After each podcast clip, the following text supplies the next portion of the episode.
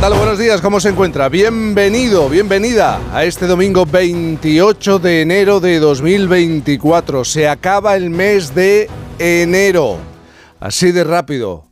Ve cómo tengo razón. Es que llegamos tarde, no puede ser. Si va a salir a la calle, en este, en este país se va a encontrar con tiempo anticiclónico con predominio de cielos poco nubosos y sin rastro de precipitaciones, aunque se acerca un frente atlántico que trae nubes y la posibilidad de alguna lluvia débil en Canarias.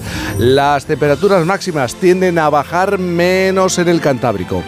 Aunque si hoy volvemos a hablar de temperaturas y sus efectos, les pongo un ejemplo más. La Asociación Valenciana de Meteorología ha publicado una foto en la que se ve una cereza recogida en el mes de enero en Alicante cuando lo normal sería en mayo, algo que venimos viendo con otros muchos frutos de la naturaleza en los últimos años. A esta hora en San Vicente de Robres, un pequeño pueblo en las montañas del Valle de Jubera, La Rioja, con 17 habitantes, el termómetro marca 2 grados.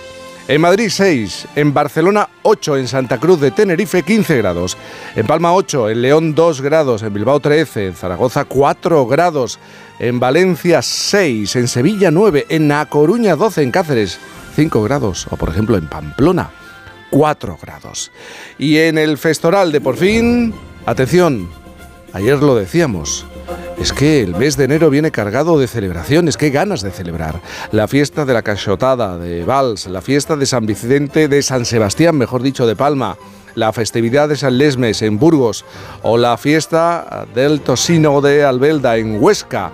Pero hay que celebrar algo muy especial.